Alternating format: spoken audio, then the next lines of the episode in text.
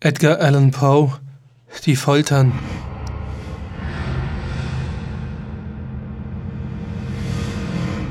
Impia totorum longas hic turba furores, sanguinis innocui non satiata aluit.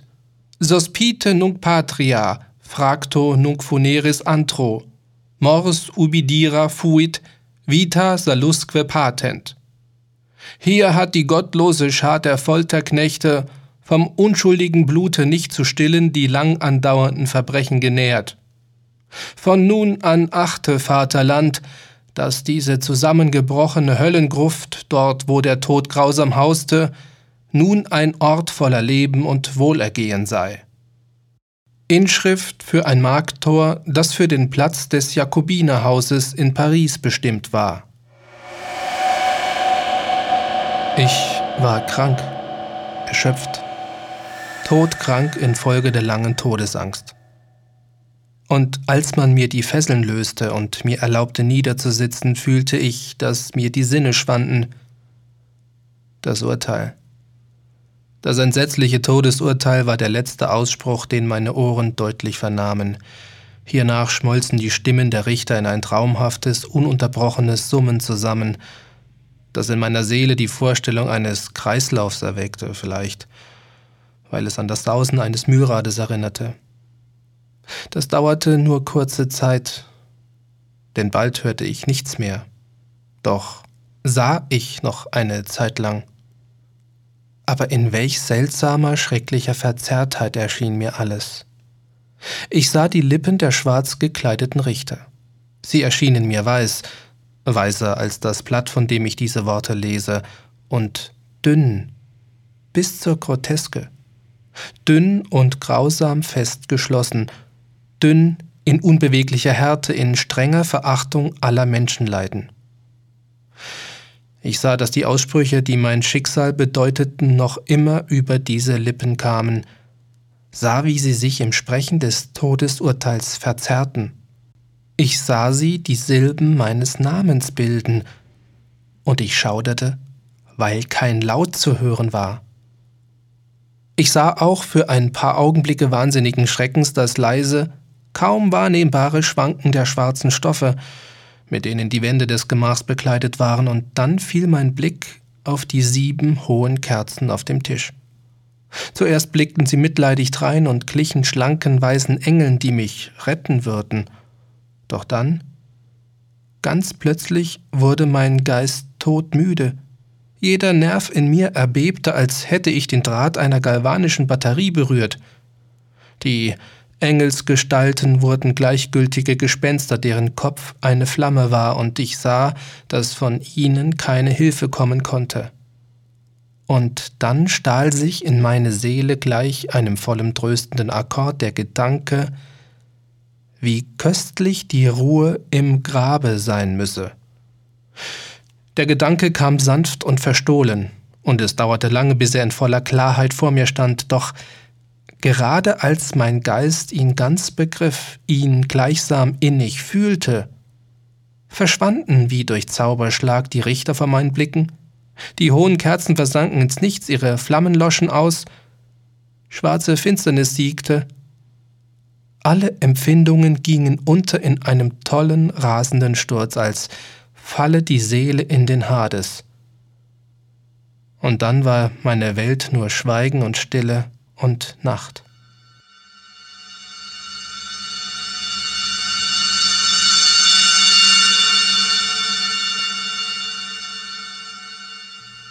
Ich lag in Ohnmacht, doch kann ich nicht sagen, dass mein Bewusstsein geschwunden war, wie viel davon blieb, will ich nicht versuchen zu enträtseln oder zu beschreiben, doch war nicht alles geschwunden. Im tiefsten Schlummer? Nein. Im Delirium? Nein. In Ohnmacht und Betäubung? Nein. Im Tode? Nein. Selbst im Grabe ist nicht alles Bewusstsein geschwunden, sonst gäbe es keine Unsterblichkeit. Aus dem tiefsten Schlummer erwachend, zerreißen wir das Spinngewebe eines Traumes. Aber eine Sekunde später, so zart ist das Gewebe oft, wissen wir schon nicht mehr, dass wir geträumt. Bei dem Erwachen aus einer Ohnmacht gibt es zwei Stadien. Zuerst das Gefühl geistigen oder seelischen, dann das Bewusstsein körperlichen Daseins. Es ist wahrscheinlich, dass wir, falls es uns gelänge, im zweiten Zustand die Eindrücke des ersten zurückzurufen, diese Eindrücke voll fänden von Erinnerungen aus dem Abgrund des Jenseits. Und dieser Abgrund ist was? Wie sollen wir seine Schatten von denen des Grabes unterscheiden? Wenn nun aber die Eindrücke dessen, was ich den ersten Zustand nannte, nicht willkürlich hervorgerufen werden können, kommen sie nicht, nach langer Pause oft, ungerufen und uns befremdend? Wer nie in Ohnmacht lag, der gehört nicht zu denen, die oft in der Kohlenglut seltsame Paläste und merkwürdig bekannte Gesichter erschauen. Gehört nicht zu denen, die in der Luft düstere Visionen erblicken, die der Menge verborgen bleiben. Gehört nicht zu denen, die über den Duft einer neuen Blume tiefsinnig grübeln, gehört nicht zu denen, deren Hirn sich nach dem geheimnisvollen Sinn irgendeiner musikalischen Strophe abmüht, die nie vorher ihre Aufmerksamkeit erregte. Bei meinen häufigen bewussten Anstrengungen, mich zu erinnern, bei meinen gewaltsamen Mühen, irgendein Merkmal aus dem Zustand scheinbaren Nichtseins, in den meine Seele entglitten, ins klare Bewusstsein herüber zu retten, gab es Augenblicke, in denen ich ein Gelingen träumte, es gab kurze, sehr kurze Momente, in denen ich Erinnerungen heraufbeschworen, die mir in der hellen Vernunft späteren völligen Wachseins als unbedingt jenem Zustand scheinbarer Bewusstlosigkeit entstammend erschienen. Diese Schatten eines Erinnerns reden undeutlich von hohen Gestalten, die mich aufhoben und schweigend abwärts trugen, hinab, hinab und tiefer hinab, bis ein furchtbares Schwindelgefühl mich erfasste bei dem bloßen Gedanken der Unendlichkeit des Niedergleitens. Sie reden auch von dumpfem Schreckgefühl im Herzen, weil dieses Herz so unnatürlich still war. Dann kommt ein Empfinden völliger Unbewegtheit aller Dinge, als ob die, die mich trugen, ein gespenstischer Zug im Abwärtsdringen die Grenzen des Grenzenlosen überschritten hätten und nun ausruhten vom Mühsal ihres Werks. Hiernach erinnere ich mich an ein flach ausgestrecktes Liegen, an feuchten Dunst, und dann ist alles Wahnsinn. Wahnsinn eines Bewusstseins, das sich mit dem Unfassbaren, dem Verbotenen abmüht. Ganz plötzlich empfand meine Seele wieder Bewegung und Klang. Die stürmischen Schläge des Herzens und in den Ohren ihren Widerhall. Dann eine Pause, in der alles nichts war. Dann wieder Klang und Bewegung und Gefühl, ein Prickeln durch den ganzen Körper. Dann das bloße Bewusstsein des Daseins ohne jeglichen Gedanken. Ein Zustand, der lange dauerte. Dann ganz plötzlich das Denken und schaudernder Schrecken und ernstliches Mühen, meine wahre Lage zu erfassen. Dann ein gieriges Verlangen in Fühllosigkeit zurückzusinken. Dann ein heftiges Neuerwachen der Seele und ein erfolgreicher Versuch zur Bewegung. Und nun ein volles Erinnern an das Verhör, an die Richter, an die düsteren Wandbehänge, an den Urteilsspruch, an die Ohnmacht. Dann völliges Vergessen alles Folgenden. Alles dessen, was ein späterer Tag und eifriges Bemühen mir unklar wieder ins Gedächtnis rief. Bis dahin hatte ich die Augen nicht geöffnet. Ich fühlte, dass ich ungefesselt auf dem Rücken lag. Ich streckte die Hand aus und sie fiel schwer auf etwas Feuchtes und Hartes. Da ließ ich sie viele Minuten liegen, während ich versuchte mir vorzustellen, wo und was ich wohl sei. Ich hätte gern die Augen geöffnet, aber ich wagte es nicht. Ich fürchtete den ersten Blick auf meine Umgebung. Es war nicht Furcht, etwas Entsetzliches zu erblicken, sondern das Grauen, nichts zu sehen. Endlich, mit wilder Verzweiflung im Herzen, öffnete ich schnell die Augen. Meine schlimmsten Ahnungen bestätigten sich. Schwarze, ewige Nacht umgab mich. Die Dichtigkeit der Finsternis lastete auf mir und ließ mich erstarren. Die Luft war unerträglich dumpf. Ich lag immer noch still und strengte mich an, meine Vernunft in Gang zu bringen. Ich rief mir den Verlauf der Gerichtsverhandlung ins Gedächtnis zurück und versuchte von da aus meine jetzige Lage abzuleiten. Das Urteil war gesprochen und es schien mir, als sei seitdem eine lange Zeit vergangen. Dennoch nahm ich keinen Augenblick an, dass ich tot sei. Solch eine Vorstellung ist, was auch darüber geschrieben sein mag, völlig unvereinbar mit dem wirklichen Leben. Doch wo und in welcher Verfassung war ich? Ich wusste, die zum Tode Verurteilten endeten in einem Auto da fe, die öffentliche Verkündigung des Urteils mit anschließender Vollstreckung. Und ein solches war in der Nacht, die meiner Verurteilung folgte, abgehalten worden. War ich in den Kerker geführt worden, um die nächste Hinopferung abzuwarten, die erst in einigen Monaten stattfinden würde? Das konnte nicht sein. Es war geradezu ein Mangel an Opfern gewesen, auch entsann ich mich, dass mein Kerker, wie alle Gefängniszellen in Toledo, einen Steinboden hatte und nicht ganz ohne Lichtzutritt war. Ein fürchterlicher Gedanke trieb plötzlich mein Blut in Wogen zum Herzen und für kurze Zeit sank ich von neuem in Bewusstlosigkeit.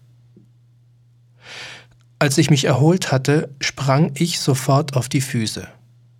Jeder Nerv in mir zuckte. Ich streckte die Arme in die Höhe und rundum nach allen Seiten. Ich fühlte nichts und fürchtete dennoch einen Schritt zu machen aus Angst, an die Mauern eines Grabes zu stoßen. Der Angstschweiß brach mir aus allen Poren und stand in großen kalten Tropfen auf meiner Stirn. Die Angst der Ungewissheit wurde schließlich unerträglich und ich bewegte mich vorsichtig mit ausgebreiteten Armen vorwärts. Meine Augen drangen fast aus ihren Höhlen, so gierig hoffte ich, einen schwachen Lichtstrahl zu erhaschen. Ich machte viele Schritte vorwärts, doch noch immer war alles Finsternis und Leere. Ich atmete freier. Es war offenbar, dass meiner wenigstens nicht das scheußlichste Geschick harrte. Und nun, während ich mich vorsichtig weiter tastete, drängten sich tausend unbestimmte Gerüchte über die Schrecken von Toledo meinem Gedächtnis auf. Seltsame Geschichten waren über die Kerker im Umlauf. Unwahr hatte ich sie immer genannt. Aber sie waren furchtbar und so grausig, dass man nur davon flüsterte. Hatte man mich für den Hungertod in dieser ewigen unterirdischen Nacht bestimmt oder welches vielleicht noch grässlichere Schicksal erwartete mich? Dass das Ende Tod sein würde, und zwar ein Tod von mehr als gewöhnlicher Bitternis, schien mir, der ich den Charakter meiner Richter kannte, gewiss. Die Art und die Stunde des Sterbens war das Einzige, was mich noch beschäftigte und beunruhigte. Meine ausgestreckten Hände fanden endlich ein festes Hemmnis. Es war eine Mauer, sehr glatt, schlüpfrig und kalt.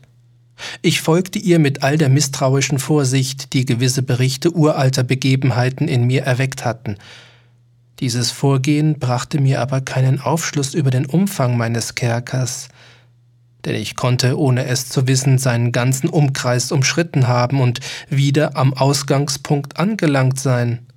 So glatt und gleichmäßig schien die Mauer. Ich suchte daher nach dem Messer, das ich in meiner Tasche befunden hatte, als man mich in das Untersuchungszimmer geführt. Es war fort. Man hatte meine Kleider gegen eine Umhüllung von grober Wolle vertauscht. Ich hatte beabsichtigt, die Klinge in irgendeinen feinen Spalt des Mauerwerks zu stoßen, um so einen Ausgangspunkt festzustellen. Dies war übrigens nicht so schwierig, als es mir anfangs in meiner Sinnesverwirrung erschien. Ich riss ein Stück von meinem Kleidersaum und legte den Fetzen in voller Länge rechtwinklig zur Mauer auf den Boden. Wenn ich meinen Weg rund um mein Gefängnis machte, musste ich selbstredend bei Vollendung des Umkreises wieder auf den Fetzen stoßen. So dachte ich wenigstens. Aber ich hatte weder mit der Ausdehnung des Kerkers noch mit meiner eigenen Schwäche gerechnet. Der Boden war feucht und schlüpfrig. Ich war eine Zeit lang vorwärts getappt, als ich strauchelte und fiel. Meine ungeheure Müdigkeit zwang mich ausgestreckt liegen zu bleiben, und bald befiel mich in dieser Lage der Schlaf. Als ich erwachte und den Arm ausstreckte, fand ich neben mir ein Stück Brot und einen Krug Wasser. Ich war zu erschöpft, um über diesen Umstand nachzudenken. Sofort aß und trank ich gierig. Bald darauf vollendete ich meinen Rundgang in dem Gefängnis und kam nach vieler Mühe wieder bei dem Wollfetzen an. Bis zu dem Augenblick, da ich hinfiel, hatte ich 52 Schritte gezählt und als ich nun meinen Gang fortsetzte, zählte ich 48, bis ich bei meinem Zeichen wieder ankam. Das ergaben zusammen 100 Schritt und indem ich je zwei Schritt als einen Meter rechnete, schloss ich, dass mein Kerker einen Umfang von 50 Meter habe. Doch ich hatte eine Menge Winkel in der Mauer gefunden und konnte mir daher keine Vorstellung über die Form der Gruft bilden, denn eine Gruft war es nach meinem Dafürhalten. Ich fand wenig Sinn, jedenfalls keine Hoffnung in diesen Nachforschungen. Aber eine unbestimmte Neugier veranlasste mich, sie fortzusetzen. Ich verließ die Wand und beschloss, den Raum zu durchqueren. Zuerst ging ich mit äußerster Vorsicht voran, denn obgleich der Boden anscheinend aus festem Material war, war er doch äußerst schlüpfrig. Endlich aber fasste ich Mut und zögerte nicht, sicher auszuschreiten, wobei ich mich bemühte, in möglichst gerader Linie hinüber zu gelangen. Auf diese Weise war ich zehn oder zwölf Schritte vorwärts gekommen, als der zerrissene Saum meines Gewandes sich an meinen Füßen verfing, ich trat darauf und fiel mit voller Gewalt vornüber zu Boden. In der ersten Verwirrung bemerkte ich nicht sogleich einen befremdenden Umstand, der jetzt, ein paar Sekunden später und während ich noch ausgestreckt da lag, meine Aufmerksamkeit erregte. Es war folgendes. Mein Kinn ruhte auf dem Boden des Kerkers, meine Lippen aber und der obere Teil des Kopfes, die meinem Gefühl nach tiefer lagen als das Kinn, berührten nichts. Gleichzeitig schien meine Stirn in klebrigen Dämpfen zu baden, und der unverkennbare Geruch verwesender Schwämme drang mir in die Nase. Ich streckte den Arm aus und schauderte, als ich fand, dass ich genau am Rande einer kreisrunden Brunnenöffnung hingefallen war, deren Umkreis festzustellen natürlich gegenwärtig nicht in meiner Macht lag. Es gelang mir, von dem feuchten Mauerrand ein Steinchen loszubröckeln, ich ließ es in den Abgrund fallen, Viele Sekunden lang horchte ich dem Widerhall, den sein Anschlagen an die Seitenwände verursachte. Endlich hörte ich ein dumpfes Aufklatschen im Wasser, dem ein vielfältiges Echo folgte. Im selben Augenblick ertönte ein Geräusch wie das rasche Öffnen oder wie der Zuschlagen einer Tür mir zu Häupten, während ein schwacher Lichtschimmer durch das Dunkel huschte und ebenso schnell wieder verschwand. Ich erkannte welches Los man mir zugedacht hatte, und beglückwünschte mich zu dem rechtzeitigen Unfall, der mich rettete. Noch einen Schritt weiter vor meinen Sturz und die Welt hätte mich nicht wiedergesehen. Die Form der Urteilsvollstreckung, der ich soeben durch einen Zufall entronnen war, entsprach ganz den mir bekannten Berichten über die Inquisition, die ich jedoch stets als Erfindung und alberne Übertreibung angesehen hatte. Ihren Opfern blieb nur die Wahl zwischen Sterben unter entsetzlichen Körperqualen und Sterben unter unerhörten Geistesschrecken. Mich hatte man für diese aufbewahrt. Durch lange Leiden waren meine Nerven so zerrüttet, dass ich beim Klang meiner eigenen Stimme erbebte und in jeder Hinsicht ein geeignetes Objekt für die auserlesenen Martern geworden war, die man mir zugedacht. An allen Gliedern zitternd tastete ich meinen Weg zur Mauer zurück. Ich war entschlossen, lieber dort zu sterben, als mich in die Schrecken der Brunnen zu wagen. Meine Fantasie malte sich jetzt aus, dass ihrer viele hier im Raum verteilt seien. In anderer Seelenverfassung hätte ich vielleicht den Mut gehabt, mein Elend durch einen Sprung in solch einen Abgrund zu enden. Jetzt aber war ich der feigste der Feigen. Auch konnte ich nicht vergessen, was ich über diese Brunnen gelesen, dass das sofortige Auslöschen des Lebens keineswegs in der Absicht derer lag, die diese entsetzlichen Gruben angelegt hatten. Die Seelenaufregung hielt mich viele lange Stunden wach. Schließlich aber schlief ich wieder ein. Als ich erwachte, fand ich wie vorher ein Stück Brot und einen Krug voll Wasser neben mir. Brennender Durst erfasste mich und ich leerte das Gefäß auf einen Zug. Dem Wasser musste ein Schlafmittel beigemengt sein, denn kaum hatte ich ausgetrunken, als mich unwiderstehliche Schlafsucht befiel. Ich sank in eine Art Todesschlummer. Wie lange er währte, weiß ich natürlich nicht, aber als ich wieder die Augen öffnete, waren die Dinge um mich her sichtbar. Ein seltsamer, schwefliger Glanz, dessen Ursprung ich zunächst nicht feststellen konnte, gestattete mir, den Umfang und das Aussehen meines Kerkers wahrzunehmen. In seiner Größe hatte ich mich gewaltig geirrt. Die ganze Mauerrundung umfasste nicht mehr als 25 Meter. Minutenlang verursachte mir diese Tatsache eine Welt von überflüssiger Beunruhigung. Wirklich überflüssig. Denn was war unter den Schrecken, die mich umgaben, bedeutungsloser als der Umfang meiner Zelle? Doch meine Seele nahm ein merkwürdiges Interesse an Kleinigkeiten, und ich plagte mich sehr, den Irrtum aufzudecken, der mich zu so falscher Messung veranlasst hatte. Endlich fand ich die Ursache. Bei meinem ersten Versuch zur Erforschung des Raumes hatte ich bis zu meinem Hinfallen 52 Schritt gezählt. Ich musste damals nur noch zwei oder drei Schritt von dem Wollstreifen entfernt gewesen sein und also den Umkreis beinahe vollendet gehabt haben. Dann schlief ich ein, und nach dem Erwachen muss ich meine Schritte rückwärts gelenkt haben. Das heißt, ich durchmaß nochmals die vorher bereits zurückgelegte Strecke und berechnete so den Umfang doppelt so groß, als er tatsächlich war. Meine Geistesverwirrung war schuld, dass es mir nicht auffiel, dass ich bei Beginn des Rundgangs die Mauer links, bei der Fortsetzung dagegen rechts gehabt hatte. Auch über die Form des Gefängnisses hatte ich mich getäuscht. Beim Abtasten der Mauer hatte ich viele Winkel gefunden und so den Eindruck großer Unregelmäßigkeit erhalten. So sehr kann völlige Dunkelheit jenen täuschen, der aus Ohnmacht oder Schlaf erwacht. Die Winkel waren nichts als leichte Vertiefungen, die der Zahn der Zeit in unregelmäßigen Zwischenräumen in die Mauer gefressen hatte. Die Grundform des Gefängnisses war ein Viereck. Was ich zuerst für Steinmauern gehalten, schien mir jetzt Eisen oder sonst ein Metall zu sein, dessen große Platten da, wo sie aneinander genietet waren, die leichten Vertiefungen bildeten.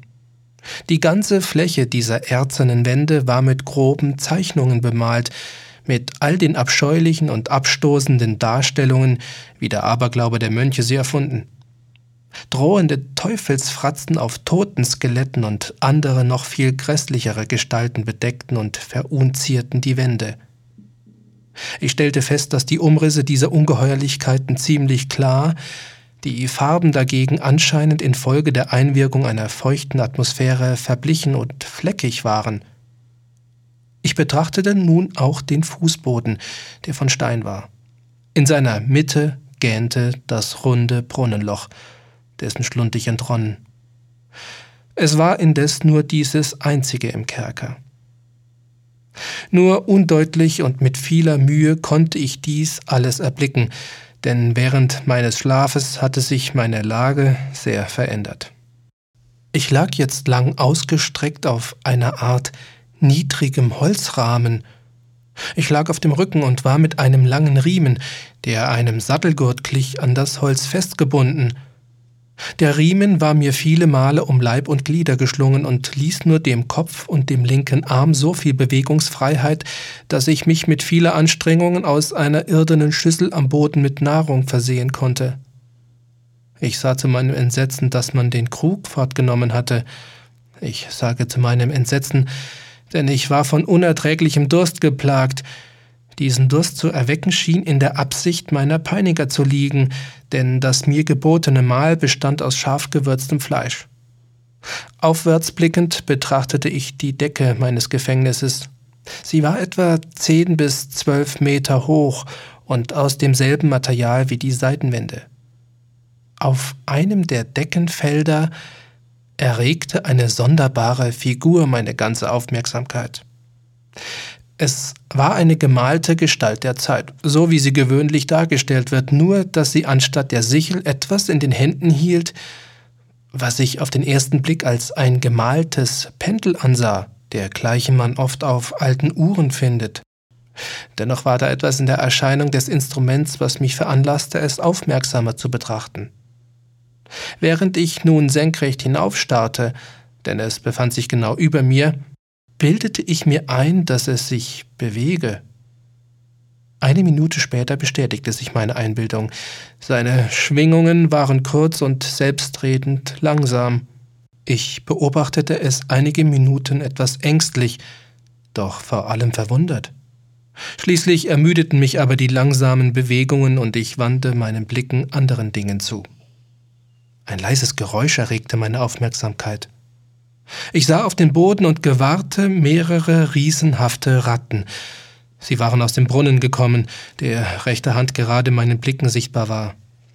Noch während ich hinstarrte, kamen sie scharenweise und hastig herauf, und ihre Augen suchten gierig nach dem Fleisch, das sie gerochen. Es bedurfte vieler Mühe und Aufmerksamkeit, sie von der Schüssel abzuhalten. Es mochte eine halbe Stunde vergangen sein, vielleicht sogar eine ganze Stunde, denn ich konnte die Zeit nur unvollkommen berechnen, als ich meine Augen wieder aufwärts wandte. Was ich nun sah, verwunderte und entsetzte mich. Die Schwingungen des Pendels hatten an Ausdehnung fast um einen Meter zugenommen. Als natürliche Folge war auch die Schnelligkeit viel größer. Was mich aber hauptsächlich beunruhigte, war die Tatsache, dass es sich merklich herabgesenkt hatte. Ich bemerkte jetzt mit namenlosem Schrecken, dass sein unterer Teil in einem Halbmond aus blitzendem Stahl bestand, der von einem Horn zum anderen etwa 30 Zentimeter maß. Die Hörner waren nach oben gerichtet und die untere Kante schien scharf wie ein Rasiermesser. Das Pendel schien auch so massiv und schwer wie ein solches, denn es verdickte sich nach oben zusehends. Es hing an einem dicken Messingstab und das Ganze zischte beim Durchschneiden der Luft. Ich konnte nicht länger zweifeln, welche neue Todesmarter die in Grausamkeit so erfinderischen Mönche für mich ausgewählt hatten. Es war den Knechten der Inquisition nicht entgangen, dass ich den Brunnen entdeckt hatte, den Brunnen, dessen Schrecken für mich verstockten Ketzer bestimmt gewesen, den Brunnen, diesen Höllenpfuhl, von dem das Gerücht ging, dass er das schlimmste aller ihrer Marterinstrumente sei. Dem Sturz in den Brunnen war ich durch einen bloßen Zufall entronnen und ich wusste, dass zum Wesen dieser schauerlichen Kerkertote eine Geiselung durch immer wieder neue Schrecken gehörte. Da ich dem Sturz entgangen war, hatten meine Henker, die mich nicht etwa gewaltsam hinabstürzen würden, von jenem teuflischen Plane Abstand genommen und es erwartete mich also eine andere, mildere Todesart. Milder. Ich musste trotz meines Grauens über diese Bezeichnung lächeln. Was nützt es, die langen, langen Stunden übermenschlichen Entsetzens zu schildern, in denen ich die sausenden Schwingungen des scharfen Stahles zählte? Zentimeter um Zentimeter, Linie um Linie, mit einer allmählichen Senkung, die nur in großen Zwischenräumen, die mir wie Jahre schienen, zu bemerken war, kam es herab und immer tiefer herab. Tage vergingen, es können viele Tage gewesen sein, ehe es so dicht über mich hinfegte, dass mich sein heißer Atem fächelte. Der Geruch des scharfen Stahls drang mir in die Nase. Ich betete. Ich beschwor den Himmel, ein schnelleres Ende zu machen. Ich wurde toll und rasend und strengte mich an, um mich dem Schwung der fürchterlichen Schneide entgegenzuheben. Und dann wurde ich plötzlich ruhig und lag und lächelte auf zu dem glitzernden Tod, wie ein Kind wohl ein seltsames Spielzeug anlächelt. Wieder befiel mich Bewusstlosigkeit. Sie dauerte nicht lange, denn als ich wieder zu mir kam, war keine wesentliche Senkung des Pendels zu bemerken. Sie konnte allerdings trotzdem lange gedauert haben, denn ich wusste, dass die Teufel mich beobachteten und die Schwingungen nach Willkür gehemmt haben konnten. Nach meinem Wiedererwachen fühlte ich mich, oh, unaussprechlich schwach und elend, als hätte ich lange gehungert. Selbst inmitten solcher Todesqualen verlangt die Natur ihre Rechte. Mit schmerzvoller Anstrengung streckte ich den linken Arm aus, soweit meine Fesseln es erlaubten, und ergriff den kleinen Rest der Speise, den mir die Ratten noch übrig gelassen hatten. Als ich ein Stückchen in den Mund schob, durchzuckte es mich wie eine Ahnung von Freude, von Hoffnung. Dennoch, welchen Grund hatte ich zur Hoffnung? Es war, wie ich sagte, nur eine Ahnung, ein halber Gedanke, wie er den Menschen manchmal überkommt. Aber ich fühlte auch, dass sich dieses Empfinden zu keinem klaren Begriff formen ließ.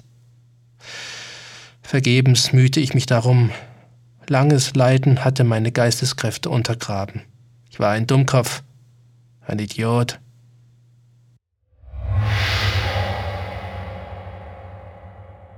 Die Schwingungen des Pendels liefen rechtwinklig zu meiner Körperlänge. Ich sah, dass der Halbmond bestimmt war, mir quer durchs Herz zu schneiden. Er würde den Stoff meines Kleides schlitzen. Er würde zurückschwingen und den Schnitt wiederholen. Wieder und wieder. Ungeachtet seiner schrecklich weiten Schwingung, neun bis zehn Meter oder mehr, und der pfeifenden Gewalt im Niedersausen, die wohl sogar die Eisenwände zu durchschneiden vermochte, würde das Pendel doch minutenlang nur meine Kleider schlitzen, und bei diesem Gedanken hielt ich inne. Ich wagte nicht weiter zu denken, ich prüfte ihn mit hartnäckiger Aufmerksamkeit, als ob ich bei dem Verweilen gerade hier den Stahl aufhalten könnte. Ich zwang mich, mir den Ton auszumalen, mit dem der Halbmond das Gewand durchschneiden würde, das eigentümlich fröstelnde Empfinden, das das Zerschneiden von Stoff auf unsere Nerven auszuüben pflegt. Ich grübelte über alle diese Kleinigkeiten, bis meine Zähne klapperten. Nieder, langsam und stetig kroch es nieder. Ich fand ein wahnsinniges Vergnügen darin, die Schnelligkeit der Schwingungen nach oben und nach unten miteinander zu vergleichen, nach rechts, nach links, auf und ab, mit dem Kreischen einer verdammten Seele. Los auf mein Herz mit dem schleichenden Tritt des Tigers. Ich lachte und heulte abwechselnd, je nachdem die eine oder andere Vorstellung in mir die Oberhand gewann. Nieder, nieder ohne Erbarmen. Nur noch sieben oder acht Zentimeter über meiner Brust sauste es dahin. Ich mühte mich wild, rasend, um meinen linken Arm ganz frei zu bekommen, er war nur vom Ellenbogen bis zur Hand frei. Letztere konnte ich mit großer Anstrengung vom Teller neben mir zum Munde führen, weiter aber nicht. Hätte ich die Gurte über dem Ellenbogen sprengen können, so würde ich das Pendel erfasst und versucht haben, es zum Stehen zu bringen. Gerade so gut hätte ich versuchen können, eine Lawine aufzuhalten. Nieder, unaufhaltsam, unerbitterlich nieder. Der Atem versagte mir und ein Krampf schüttelte mich bei jeder Schwingung. Meine Augen folgten der Aufwärtsbewegung mit dem Eifer sinnlosester Verzweiflung. Sie schlossen sich krampfhaft beim Niedersausen, obgleich Tod eine unaussprechliche Erlösung gewesen wäre. Und dennoch erbebte ich in jeden Nerv bei dem Gedanken welch ein geringes Sinken der Maschinerie es noch bedurfte, um den scharfen, gleißenden Stahl durch meine Brust zu treiben. Es war Hoffnung, die meine Nerven erschauern, meinen Körper zusammenzucken ließ. Es war Hoffnung.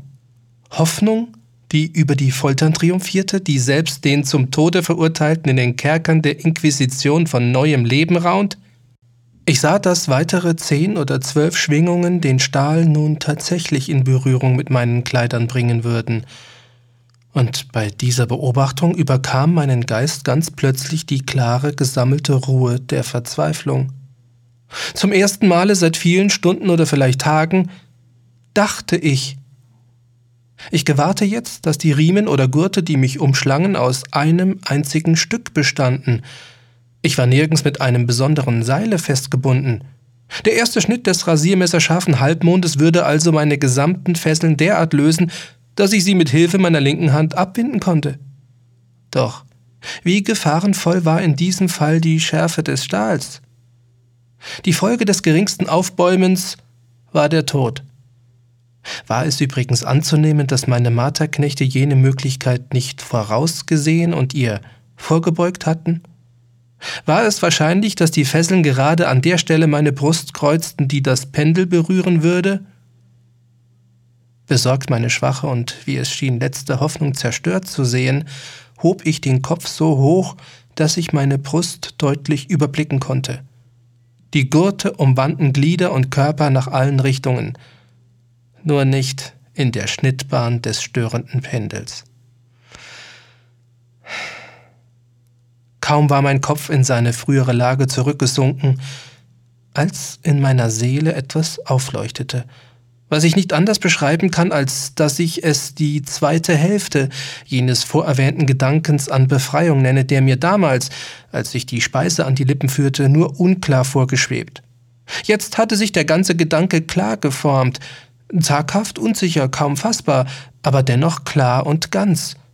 Ich begann sofort mit der Willenskraft der Verzweiflung an seine Ausführung zu gehen. Seit vielen Stunden wimmelten die Ratten um den niedrigen Holzrahmen, auf dem ich lag. Sie waren wild, frech, zudringlich, ihre roten Augen glühten mich an, als warteten sie nur darauf, dass ich mich nicht mehr rührte, um über mich herzufallen.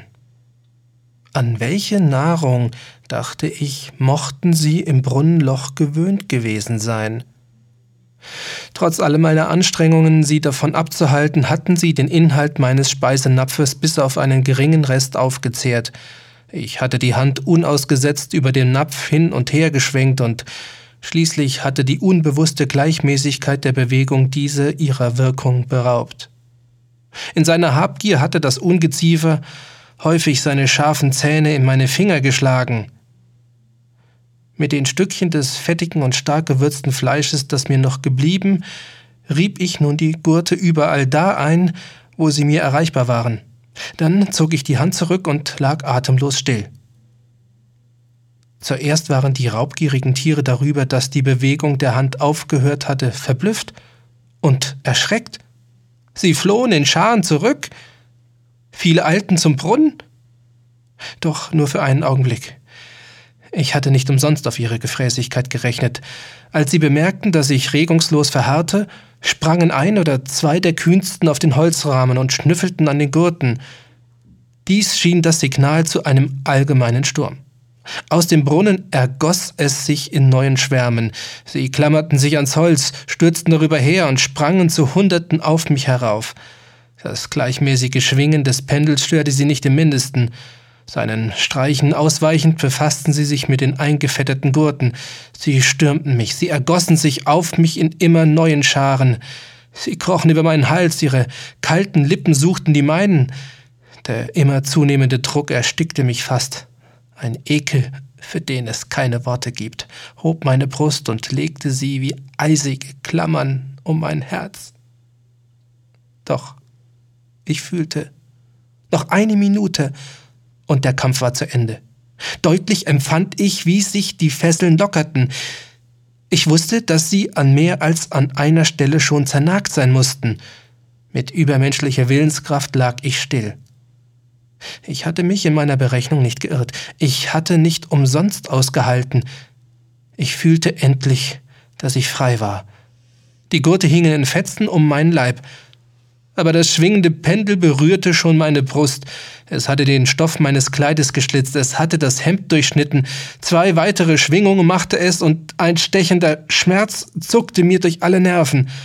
Aber der Augenblick der Befreiung war gekommen. Auf einen schnellen Wink mit der Hand jagten meine Befreier entsetzt von dannen. Ruhig und vorsichtig, mich seitwärts zusammenkrümmend, entglitt ich langsam den umschlingenden Bändern und dem Bereich der stählernen Schneide. Für den Augenblick wenigstens war ich frei. Frei. Und in den Klauen der Inquisition. Ich war kaum von meinem hölzernen Marterbrett auf den Steinboden der Zelle getreten, als die Bewegung der Höllenmaschine aufhörte und ich gewahrte, wie sie von irgendeiner unsichtbaren Kraft zur Decke emporgezogen wurde. Das war eine Leere, die mir verzweifelt zu Herzen ging. Jede meiner Bewegungen wurde offenbar überwacht. Frei.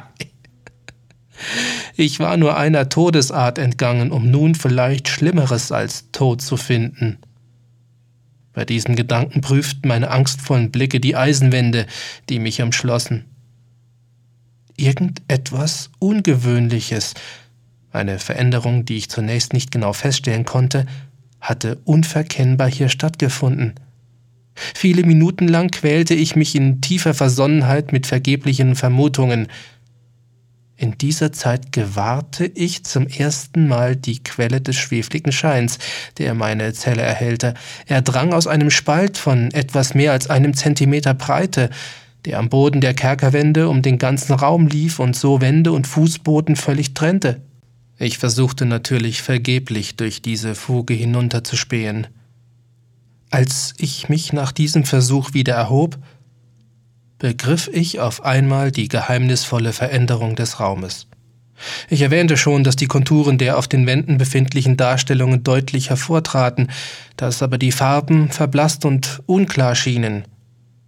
Diese Farben erstrahlten jetzt von Augenblick zu Augenblick in immer stärker werdendem Glanze, der den gespenstischen Teufelsfratzen ein Ansehen gab, das auch stärkere Nerven als meine angegriffen haben dürfte.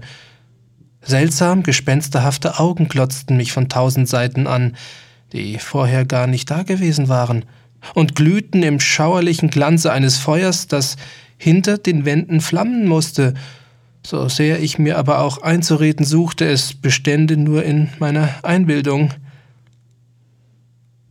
Einbildung? Bei jedem Atemzug drang in meine Nase der Dunst von glühendem Eisen. Ein erstickender Geruch beherrschte den ganzen Raum. Immer tiefer erglühten die tausend Augen, die meines Todeskampfes harrten. Ein satteres Kamin ergoss sich über die blutigen Gemälde. Ich keuchte, ich rang nach Atem. An der Absicht meiner Peiniger war nicht zu zweifeln. Oh, erbarmungslose, oh, satanische Menschen. Ich flüchtete vor dem glühenden Metall in die Mitte der Zelle. Gegenüber der Vernichtung durch Feuer, die meiner erwartete, erschien mir der Gedanke an die Kühle des Brunnens wie lindernder Balsam. Ich eilte an seinen gefahrenvollen Rand. Ich spähte gespannt hinunter. Der Glutschein von der glühenden Decke erleuchtete seine verborgensten Winkel.